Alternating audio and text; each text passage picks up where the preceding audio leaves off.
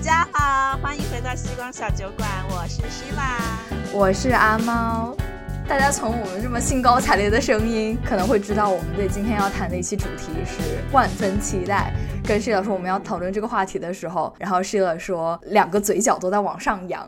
对我真的觉得这个话题是我们有很多想要分享的内容，然后也是很有趣的一个话题，就是约会 dating。哒哒哒哒。二十多岁的年轻人，然后从大学毕业了以后，约会的背景和情况。当然，我们呃大部分的经历都是在美国，然后从密歇根大学毕业了以后，我和 Sheila 在纽约的一些所见所闻和一些思考，在这里想分享给大家。在纽约，作为刚刚踏入职场的单身女生，我们当时身边就是都有一群单身的姐妹们，所以每次遇到呢，都会聊一聊。哎，你最近又有没有在约会什么男生啊？那个时候记不记得我们认识新的单身男生都有什么样的渠道呀？嗯，我觉得其实跟大学认识男生这个感觉还是挺不一样的。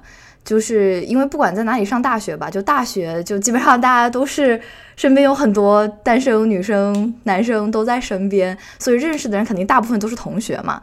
然后这种感觉，这个氛围就更自然而然，就是一起去了个食堂，一起去了个图书馆，然后一起上了一门课什么的。但是而且不是以约会作为前提的，大家就是作为朋友这样子去健身去干嘛的。但是在纽约的话，如果新认识的人，然后你感兴趣。仿佛就是比较快的就会进入一种很明确的说，哎，我们就是 go out 约会这样子。对，但但其实我知道，从大学的时候，很多人的目的性就比较强了。就是我们刚进 Michigan 的时候，就是中国人的留学生群嘛，我们有一个新生群。然后呢？然后加入新生群的，就除了新生，当然还有现有的学长学姐。我知道了，对。然后他们就会在里面看一下，哎，都有哪些新的学弟学妹又来了呀？对啊，就其实还没有见到真人之前，他们就对每一个 ID 已经有差不多的感觉了。那个时候还在用 QQ，你知道吗？这样说感觉自己很老啊！真的，真的。不过我们很快就转到了微信群里面，但确实哈。然后很多学长学姐就会带我们去吃饭，然后组织活动什么。对，哦，我就突然想到特别搞笑的例子，我也是听说，就是嗯，就学弟学妹还没有买车嘛，然后学弟学妹就想要去，比如说买点家具啊，买点文具啊，去看场电影什么的，然后就是学长学姐在那里开车，但是后来因为发生了一些什么。突然的一些事情，就可能好像有更多的人加入加入了，就可能通过坐公交车什么的之类的。那在返程的时候，那个学长就只会载一堆学妹回校园，然后就把一些学弟 学弟都扔掉了，就想着你们学弟你们就呃自己自生自灭吧。话说回来，怎么没有学长载我去买家具啊？当你是学姐的时候，有没有载学弟去买家具啊？没有，因为我没有车，我也我完全对这个，我甚至都没有主动去认识学弟学妹。大学毕业以后，因为没有这种非常自然的一起去上个课啊，一起去吃个饭啊什么的，所以感觉认识单身的男生的目的性确实会稍微强一点。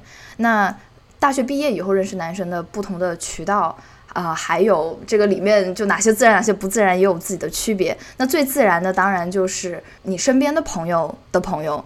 然后在纽约的时候，有很多这种 party 啊，大家一起喝个酒啊，然后出去蹦个迪啊什么的。然后这种时候是 认识单身男生、单身女生的最佳时机。对，没错。而且就是我们刚刚大学毕业，刚到纽约，身边的一群人都是类似的年龄嘛，所以大家其实都很很想要去多认识点朋友。所以每一次我们比如说聚会的时候，就很容易，比如说。你和我都各自叫了两三个朋友，然后这每一个朋友他们又带自己的其他的朋友过来，很快就变成了一个很大的 party。所以其实当时认识不管是男女生朋友，其实都是非常容易的。然后呢，在里面的那些男生朋友们们呢，如果就是有一些感觉还不错的，那就比较容易就是可以发展起来。Not speaking from experience 的，不是，我觉得好像更多的是，比如说呃，我们一起喝酒，呃，大家一个一起 party。我觉得好像要 party 好几次吧，然后才会单独约。怎么会一次就单独约出来呢？一次单独出来那种是当天晚上就已经在一起了吧？然后那个时候叫的朋友，有的时候可能会是一些同事，然后大家的背景其实也差不多。然后有一些是你的同事嘛，我记得那个时候，所以也是杜克大学什么的。哦，对，我有挺多同事朋友的。对我，我们朋友其实一起出来 party 的圈子，其实就是要么就是大密西根的大学同学，要么就是我我们的同事，然后同事的朋友，他或者他们的大学同学。非常容易去认识高质量的单身男女生，但其实那个时候就身边也有一些朋友，就是他本来已经有男生女生朋友，但大家大家也会一起玩嘛，就还是一个非常就是交朋友为主要目的的这种这种感觉，对，但但确实从那个时候并没有出来什么情侣，但确实玩的很开心了，对吧？但是也确实有一些约会 out coming out of it。对，身边同事也蛮多啊，就是你们朝夕相处，很容易就会对工作里面的人产生一些 crush 的这种感觉，所以有些人是有 work crush。哦，我记得我刚进公司的时候，就是我们有那种新生 orientation 嘛，就是怎么说呢，可以就是团建吧，然后他们会给这些都是大学毕业生嘛，然后他会说啊，就刚进入公司需要注意点什么呀，然后公司历史什么的，然后其中有一点他说是明文规定不可以同事之间约会。不可以谈恋爱，这样，嗯，我记得是的，对，就跟我们讲这些，他是说这个是公司要求我告诉你们的，我把这一点跟你们说完了以后，但是也告诉你一个事实，就是我身边有很多同事就是在工作里面认识的，然后他们在一起，最后还结婚了，还有小孩了，所以他说有的时候呢，也是有一些例外的。人还怪好的嘞，真的呢。然后，然后我现在其实我有同事，就是就是在我们那一届新生认识，因为那个时候大家很快的就知道哪些人是单身，哪些人不是单身。然后那些单身的人就非常猛烈的会对对方发起攻势。然后我记得有一个女生，她是确实是一个性格很好，然后谈吐也非常好，很自信、很大方的一个女生。嗯，然后感觉是大家公认的心目中的那种白月光的女生，女神。投票了最最想约会，你在同事里面最想约会的是谁？就是他。然后呢，单身的男生里面有一个，应该是从各方面都是最受欢迎的男生。他们两个在一起了吗？呃，他们两个后来就在一起了。真好啊。然后那个时候你可能就会觉得，哦，就是因为一起团建吧，然后就开心一下就好了，可能后面也不会有后文。但他们直到现在都在一起，已经五年了。对。然后应该是我知道的情侣里面最模范的其中一对吧。然后他们两个就是那种世界旅行啊，然后后来他们也换了不同的工作。虽然我跟他们不是特别熟，但是他们就是存在我的社交媒体里面我最喜欢的一对情侣之一。所以说，从同事里面找到伴侣也是很靠谱的一个渠道。那最不自然的一个渠道，其实就是约会软件，也是当时我们刚刚毕业的时候。最不依赖的一个渠道吧，我会说。但是大反正身边的朋友们，大家都有约会软件，然后就会一起分享在约会软件上的趣闻。对我们来说，只是一个消遣而已，真的不是说呃会妄想着从约会软件里面找到自己的未来的另一半那种感觉。对，确实。但是我觉得，不管是在人是什么状态，用社交软件，你一开始进去就想我一定要在上面找男女朋友，这个期待值，我觉得就是因为大学的时候我们用它有很多 stigma around it。就是感觉去了不是想真心找伴侣的，然后不是呃想要拥有一对一关系的，因为确实在社交软件上要擦亮眼睛也是一件非常，就感觉是挺困难的一件事情吧。因为毕竟你不是说是通过朋友认识的，还有周围的人会告诉你，啊这个人大概是一个什么样子的情况。然后很多的时候就只能自己只身去，完全依赖自己的 judgment 自己的判断，然后评价这个人怎么样。对对。对，我觉得其实这对我来说还蛮有挑战性的，因为就我们刚刚说渠道，不管是同事还是朋友，你就已经对他已经有朋友的那种 external validation，你觉得这个人确实是一个 legit 的人，在社交软件上，你真的即使他是从一个好的大学毕业，那你也没有对他做专业的背景调查嘛，你也不知道他到底是不是一个可以信任的人，所以其实很多人一开始就对约会软件啊有很多的不好的看法。其实一开始也是因为这个咯，就是，嗯，可信任度可能会相对来说会比较低一点，还有大家的目的也比较的不一样，你可能很难去区分，就是他真的是想要找伴侣啊，还是说就是比较短期的。对，而且我们刚才说，它也是嗯最不自然的一种渠道的最主要的一个原因，就是如果你线下约见面的话，那两个人都知道对方只有一个目的。对，就是约会，而且你们要想想，在约会软件上认识之前，你们是完全的 strangers，是陌生人。但是你们第一次聊天和约会，就是以或者见面，就是以约会的目的去见面的，所以就是一种很奇怪的关系的转变。对，是这样子。然后，然后我觉得很多时候是你真的要非常。真心的，嗯，了解了一个人，才可能跟他说发展出这种浪漫的情怀在里面。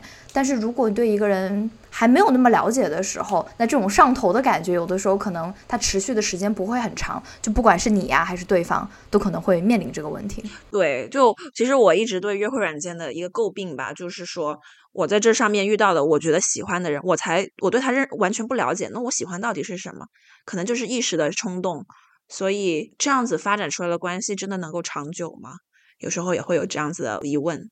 对，然后我觉得可能在社交软件上认识的人，你可能要比现实中直接，比如说朋友朋友介绍认识，要花更长的时间，啊，才可以更深入的了解这个人。但其实也有一个比较好办的办法，就是叫你身边的朋友去认识他呀，对吧？就另外一方面，你给对方发了一个信号，就是说我对你是认真的，我想让你来认识我周围的朋友。那另外一方面，也有周围的人。嗯，因为你周围的朋友肯定跟你的价值观、世界观，然后各方面的这种体系都是很相近的嘛，那他们可以从另外一个角度帮你去审视这个人。我觉得从这个方面来讲，就虽然是他的嗯一个缺点吧，但是也不是说没有其他的 mitigation plan 解决办法。对对对对，但是我觉得就是很多人可能不会一开始就把这个约会对象介绍给朋友，很多人就是要等到他们都确认关系了以后再介绍。也就是说，在确认关系之前，你想要全方位的、多角度的去了解一个人，可能就相对比较困难一些。是，但是我觉得，就是作为朋友，还有一点可以做的，就是你在见一个你朋友最近在见的另外一个潜在约会对象的时候，不需要带着很重的滤镜，说是这个人他们已经是完全在一起了的这种感觉了。对，然后就是一方面不用给你朋友很大的压力，然后另外一方面不用给他的潜在约会对象太大的压力。很多人一听约会软件，可能会觉得它有就给人很不好的印象。就这个为什么会是这样子呢？因为之前有就是研究调查表明，就是之前你是怎么能够遇到自己人生中的伴侣呢？据统计，结果是这样的：三分之一是在学校里面认识的，就高中啊、大学、研究生什么的；然后三分之一是在工作上认识的，然后剩下的三分之一就是其他的不同渠道。但是呢，因为疫情发生了以后，有很多人就不去公司上班了。然后虽然现在疫情已经走了，但是好像很多人就依然在家里上班的时间变得非常多。所以那个在三分之一的时间在公司里认识的人的这个数量，现在肯定就是大大减少了。就见的人呐，然后社交场合啊，也变得肯定比之前少很多。在约会软件上认识人的渠道就变得了占了更大的比例。对之前的那一些在约会软件上认识人的动机，都是为了寻欢作乐吧。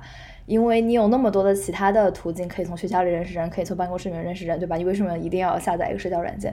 但是因为现在的情况有所不同了，然后尤其是就变成了成年人以后，认识新的人的渠道也会大大减小。而且上班啊什么的，就是很两点一线的生活方式，所以我觉得约会软件也成了现在单身群体中认识新的异性非常重要的一个部分了。啊，就是约会软件它还有很多其他的明显的好处，比如说它大大增加了你认识人的效率。比如说你在酒吧去认识人，你可能很难知道他的背景，但是如果你看一个约会软件的 profile。那你可以一下子就看到他的很多信息，他是什么学校毕业，他是做什么工作，然后你甚至能看到他跟他的朋友的照片。如果你有共同好友的话，你还能够一下子看出来。所以就是很快知道一些大致的信息，起码可以帮你过滤掉一些完全完全不正经的人。你在约会软件上，你可以一下就看到很多，比如说十个人同时喜欢你的话。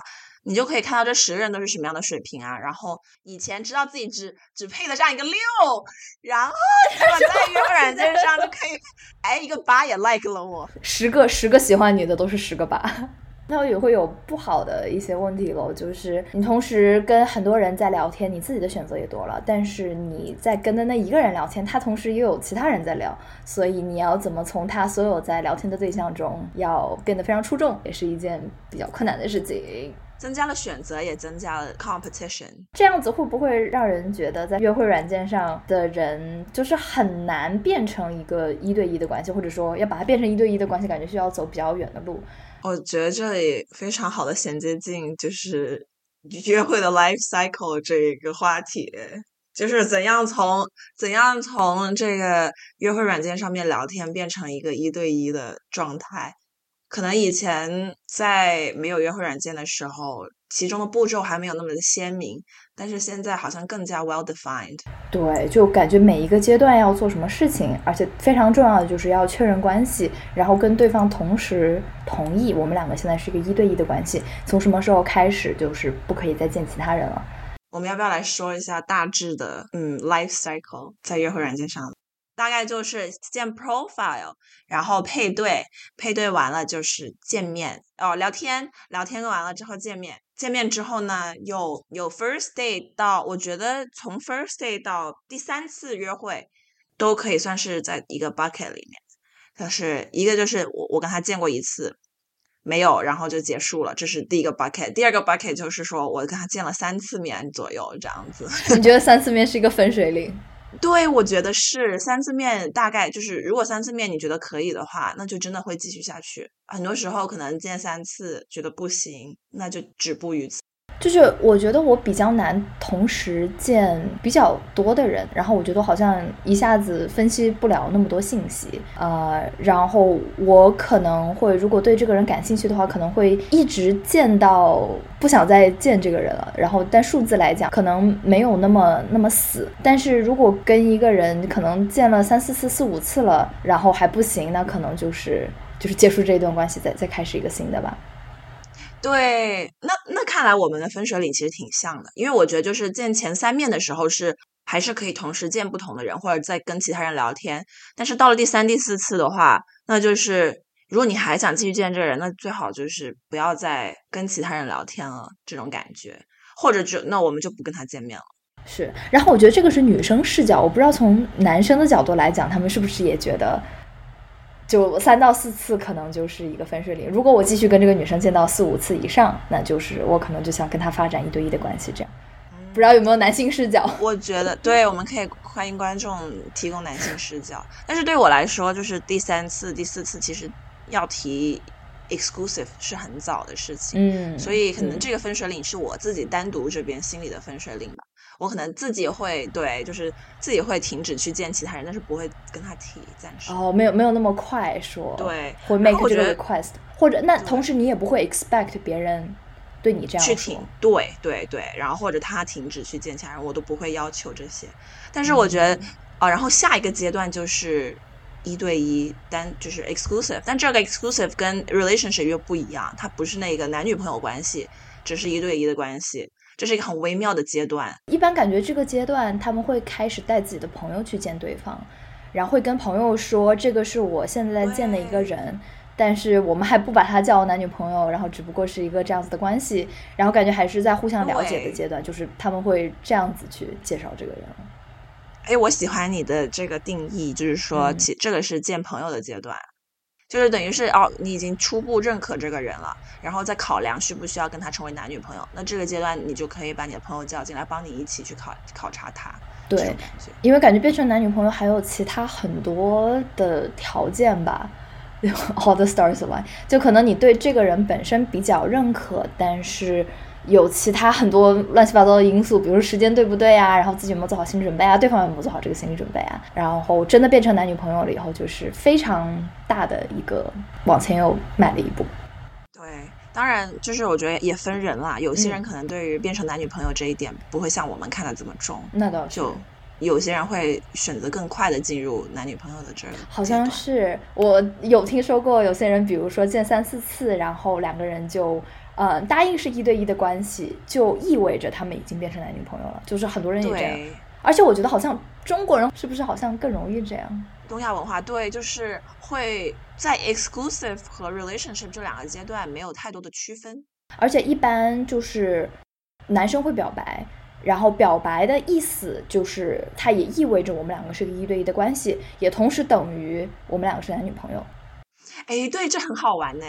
就是表白这件事情本身，我就觉得这个是一个很东亚文文化的一个产物。对，感觉很甜甜校园恋爱，就是你跟一个喜欢的男生或者女生说“我喜欢你”的意思，潜台词就是我们两个要一对一，并且你能不能做我男朋友，能不能做我女朋友。对，然后很多时候他们可能其实没有约会过很多次，甚至没有约会过，只是作为朋友的认识，甚至有好感这样。对对，然后感觉嗯，就是感觉东亚文文化里面这个呃男女朋友这个阶段是在了解对方这个阶段之前的。就是你变成男女朋友之后，你才去约会，你才会去了解对方，才去见。就是以以情侣的身份了解对方。对，但是呢，在这个 dating app，在约会软件这里，就是以一个约会对象的身份去了解对方，然后还没有一个定数，你对对方是不是很确认的那种，然后一直在试探对方心意，最后可能要到比较长的时间以后，你才会说 OK，那我们俩确认了我们的关系。我觉得这个也有个好处，就是我觉得以朋友的身份相处和以情侣的身份相处是不太一样的。就虽然我们说，就是 dating app 其中一个比较难的地方，就是你要跟对方没有那么 organic 的相处，没有那么自然嘛。但是它同时的好处就是把你放在一个情侣的模拟情侣的这么一个状态吧，然后你看对方会怎么会怎么照顾你呀，或者怎么理解你呀，怎么去问候你，然后也相当于是提前。演练吧，我也不知道可不可以这么说。然后看对方是一一个什么样子的状态，去展现自己。就是说，在这种模拟情侣的情况下，它的好处是你还可以同时跟其他人模拟情侣，看跟哪个人模拟的好，就变成真情侣。然后就是真情。但其实难道不是吗？因为对于那些东亚文化里面的，他们其实就是以真正情侣的身份，就排除了跟其他人模拟情侣的可能性。然后，如果跟这个真正的情侣不 work，那他还是要分开，然后再去跟其他人再去尝试。为什么我觉得就是北美的约会文化听起来有点 commitment issues，感觉是 commitment issue 制造机。意思就是没有办法给对方任何意义或者任何程度上的承诺，就比如答应我们是一对一的关系啊，或者我们就是男女朋友关系，就会用各种正当或者不正当的理由来推却了。就可能是因为自己没有勇气啊，或者就是不够喜欢，或者有原生家庭的创伤之类的。但是如果另外一个人就更认真的话，可能会觉得自己被吊着了，然后没有办法得知另外一个人的心意。呃，这难道就是传统意义上的海王和海后吗？嗯，就有很，就是我以前约会的时候就遇到过挺多男生，就是有这个 commitment issue。比如说，他跟好好几个女生就是在 situationship 里面，situationship 就是 exclusive 前面吧，就等于是你还在见对方，可能有些人见了超过了三四面，也不说明就是跟对方的关系，甚至见了很久几个月了。嗯，感觉做的事情就已经像是男女朋友在一起做的事情，但是没有去定义说我们这是一对一的关系。对，其实我个人觉得 situationship 这个词有一点美化了，你自己有 commitment issue。对，因为我觉得在感情里面，它的本质是排他的。我觉得没有那么多人可以做到说，我同时见很多人，而且我也不介意我的。见的这些人，他们同时在跟其他人见面，或者说他一辈子的谈恋爱的状态都是这样。我觉得不是有很多人可以做到这种吧，因为大家肯定还是喜欢一个人，就希望他只跟我在一起。占有欲嘛？对，就感觉自己给自己编了一个冠冕堂皇的借口。当然，我也理解说你在 dating app 上见了一个人前几次，对吧？你很难说我其他人谁也不见。但是 you gotta draw the line somewhere。你几个月的时间已经足够让你多多少少了解这个人。如果你跟他觉得两个人之间擦不出火花，那你何必浪费对方的时间呢？那说不定对方也可以找到比你要更好的人。对我之前有有过一个人是这么给我解释他的这个 commitment issue 的。他说，如果我同时见那么多人，但是我依然最后还是选择你，难道这不才是爱情最好的样子吗？那你为什么现在不知道我是最好的呢？你一定要见了其他人才知道我是最好的呢？他可能就是希望要对比吧，就是一坨屎上插了一朵花。还有就是，如果是见一个人见了几个月，单独这样了解还不够，还得要从从旁证去确认一下啊，我见了十个不一样的其他人，然后才能够确认你你还是我最后会 come to 的那个人。这是人家的。他的意思是说，嗯，那我在见其他人的同时，你也可以见其他人啊。如果我们两个最后都选择对方，那不就是这就是爱情吗？我说啊，这是爱情啊？我觉得这不对。我觉得真的爱情是你喜欢一个人的时候，你的眼里不会有其他人。那你同时还可以见其他人的时候，就说明你对这个人不够喜欢呀。这才是爱情最好的样子吧？这个人脑子 被车撞了。这是一个 example 嘛，就是有 commitment issue 的人，他是这样子去给自己开脱，或者说是 justify 的。我们要不要分享一下我们 first date 的一些体验？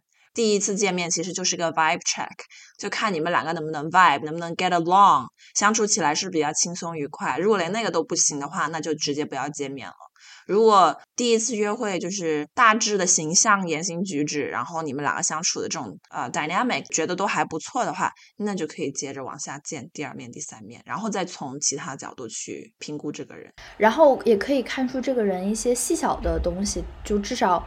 因为，因为同时你也知道他对你的了解也是非常少的，但是还是可以从一些细节里面看出这个人。就比如说，就如果你们是晚上见的，然后晚上各自回家了以后，他有没有发短信问你就有没有安全到家呀之类的。就是作为一个人，不仅仅是一个约会对象，他对女生是否是尊重的，然后是否是在意你的安全的，然后我觉得这些细小的东西也可以看出来这个人身上的一些品质了。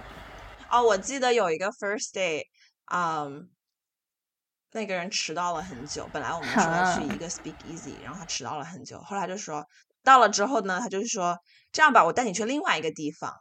然后就结果带我走到了一个 Five Guys，然后我们就进了 Five Guys。然后我当时整个人就是目瞪口呆。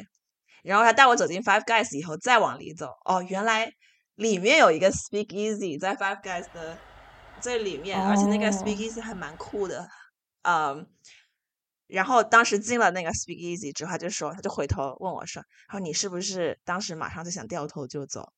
这个男人不仅迟到了半个小时，而且还带你去吃 Five Guys。”那这介绍一下，不知道 Five Guys 的朋友，Five Guys 就是一个汉堡店，对，就像麦当劳一样。我觉得他是故意制造这种反差感，然后让你吃惊的那一部分，觉得这个人好酷哦。啊，也没有觉得他很酷 看来目的没有达到。但是这确实是 one，就是我印象比较深的其中一个。然后，呃，我说实话，很多那些白天见面的 first day，我的印象都不是很好。对，所以我觉得第一次见面约在酒吧小小喝一点，其实是比较 optimal 的 setting，然后再往后让两个人都放松一些。没错。你们白天见面是什么样子的？就是。嗯，我记得纽约就是去什么 High Line 走一走，散散步，喝个咖啡，然后在加拿大就是 grab bubble tea。加拿大是在北美的中国，约会喝奶茶没有问题。然后也是散散步这样。嗯，我觉得去散步什么的很适合，可能至少第四次、第五次吧，就是感觉可以聊的东西更多一点，然后两个人也更放松一些。我有一个 worst first day。嗯，你说。就是我们甚至就是约会软件上 match 了之后，我们甚至还打了个电话。他他提出要打电话的，所以感觉他是比较想要去过滤掉不合适的人。然后我虽然不喜欢跟人没认识没见面就打电话，但是我还是同意了。然后打电话听起来就感觉也挺正常。结果见面了之后，真的是一个噩梦般的体验。为什么？他一上来就跟我抱怨说，他原生家庭家境不是很好。他是说他想要搬到城区 downtown 来住嘛，然后就开始抱怨家境，抱怨他现在工作的收入，然后他现在还跟住在爸妈家这样子。天啊！然后由此他就引出了结论，他说他觉得要找一个有钱的女人。我的天啊！我上下看了一下自己，我说我怎么看也不像有钱的女人。我。我现在就想离开，因为我当时已经点了晚饭，然后还在等餐厅上那个晚饭，所以我就没有办法还接在那里听。他后来又跟我讲了很多什么后悔没有跟前女友结婚之类的话，然后最后吃完了结账的时候还非得，他就说我只喝了一杯啤酒，他吃了那个汉堡，然后就说要分开结账。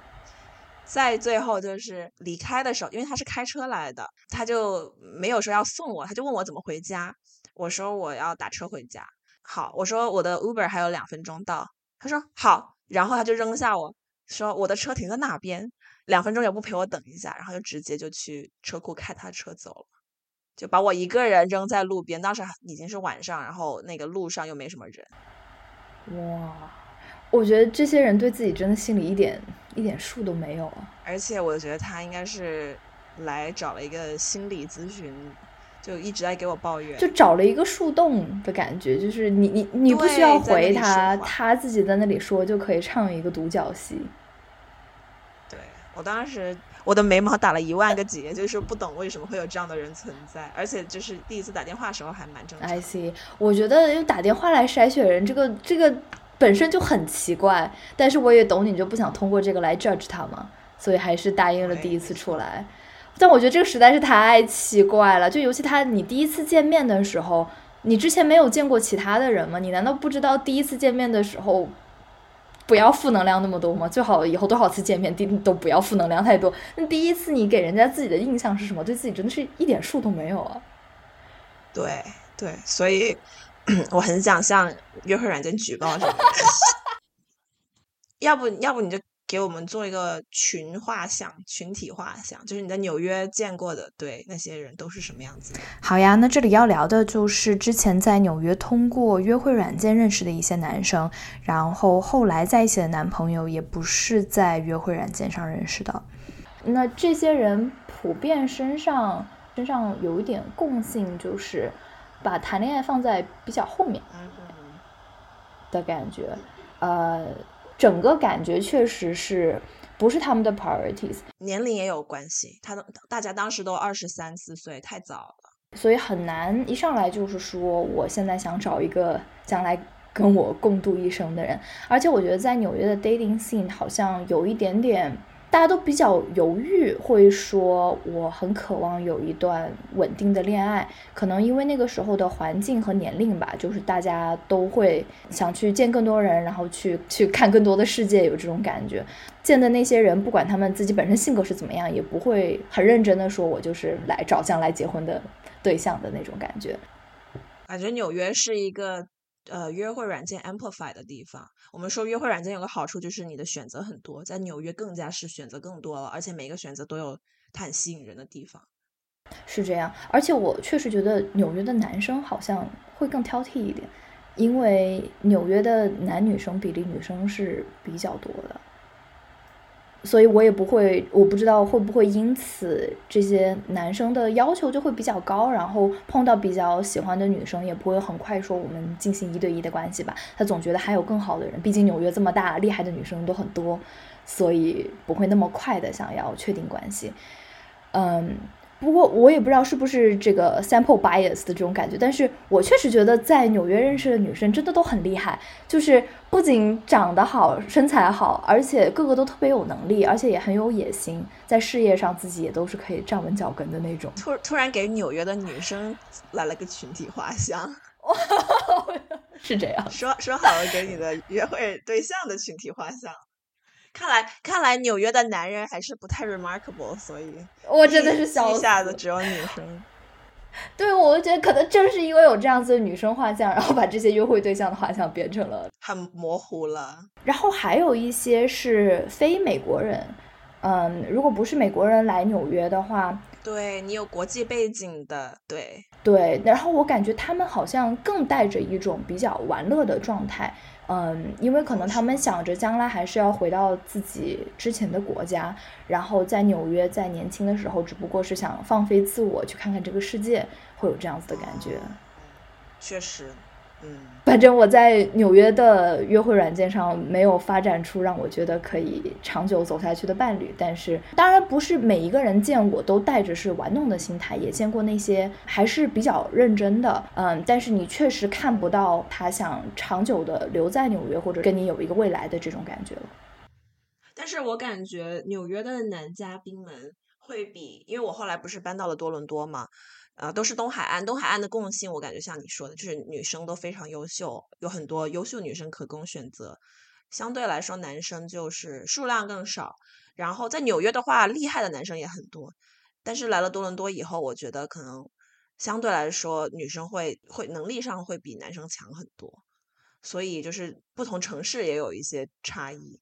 这里是在剪录音时候的阿猫。听到这里，我还想再加一句，就是我有听说，在美国西海岸是完全相反的情况。因为就从中国人的约会市场来说，可能在西海岸的男生程序员会比较多，所以男生的数量在某个程度上是大于女生的。所以有很多女生朋友们去了西海岸以后，很快就找到自己的伴侣了。所以，是不是西海岸和东海岸的男女生应该 互相平衡一下呢？dating 到了后期，如果跟一个人就是发展的还不错，那这个时候应该怎么去把它发展到下一个阶段？然后，那现在到了一个阶段，就是两个人都不希望对方再见除自己以外的其他人，那下一步该怎么办呢？对，因为一一般来说，大家会同时在跟好几个人在聊天，然后在你跟其中一个人 exclusive 之前，啊，应该还是会偶尔的跟其他人。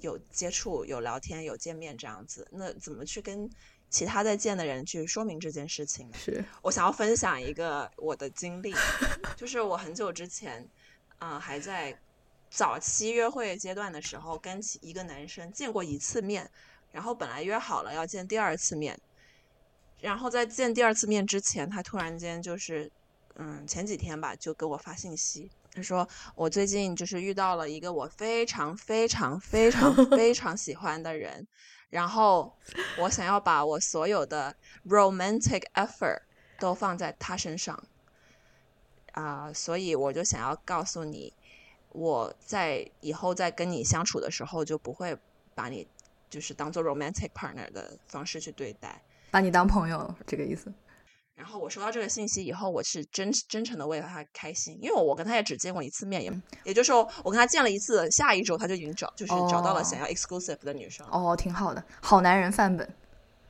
对，就是我就觉得，就跟他聊天，就是跟他这有这个 event 发生了之后，我就觉得哇，原来这个多伦多的约会市场这么火爆，就是男生好的男生一下子就被抢走了的那种感觉。对，好货都是都是抢手的嘛，男生女生都是这样的。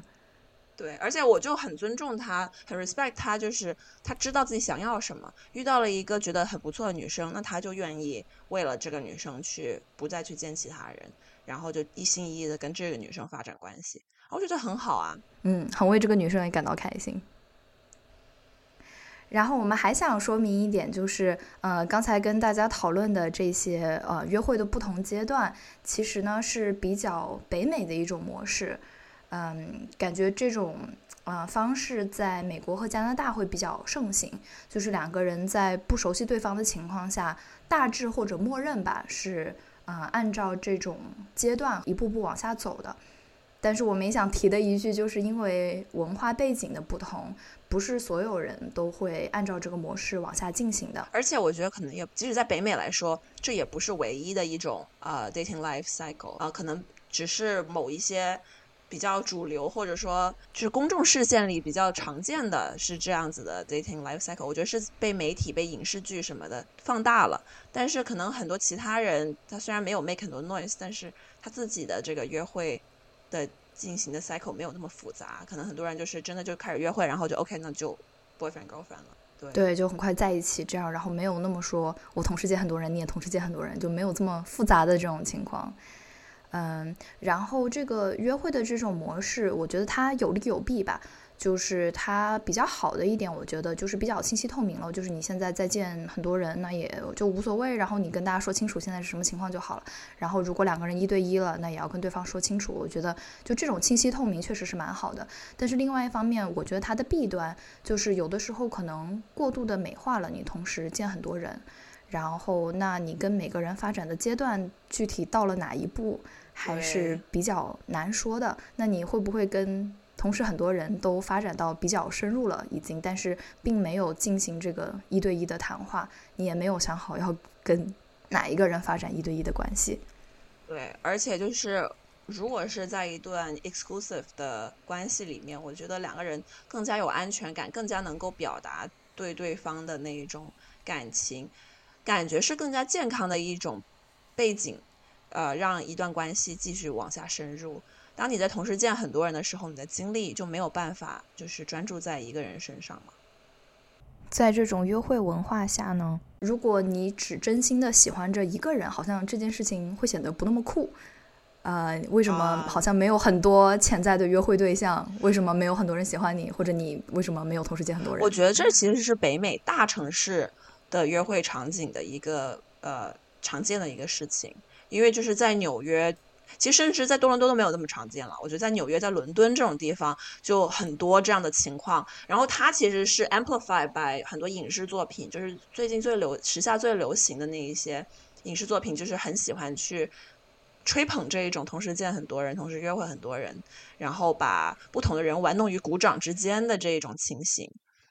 所以，如果你很快的展露自己的真心，没有去玩这种游戏的话，那反而觉得啊，你是不是没有其他的选择？你是不是不够酷？对，但是我觉得这个世界上没有比两个人一对一的喜欢对方更酷的事情了。我也觉得，我喜欢你，你也恰好喜欢我，我们一起去对抗这个世界，我觉得确实很棒。那今天这期的内容就先跟大家聊到这里，我们还有很多想要跟大家讨论、跟大家分享的，那我们就下期再见喽，拜拜。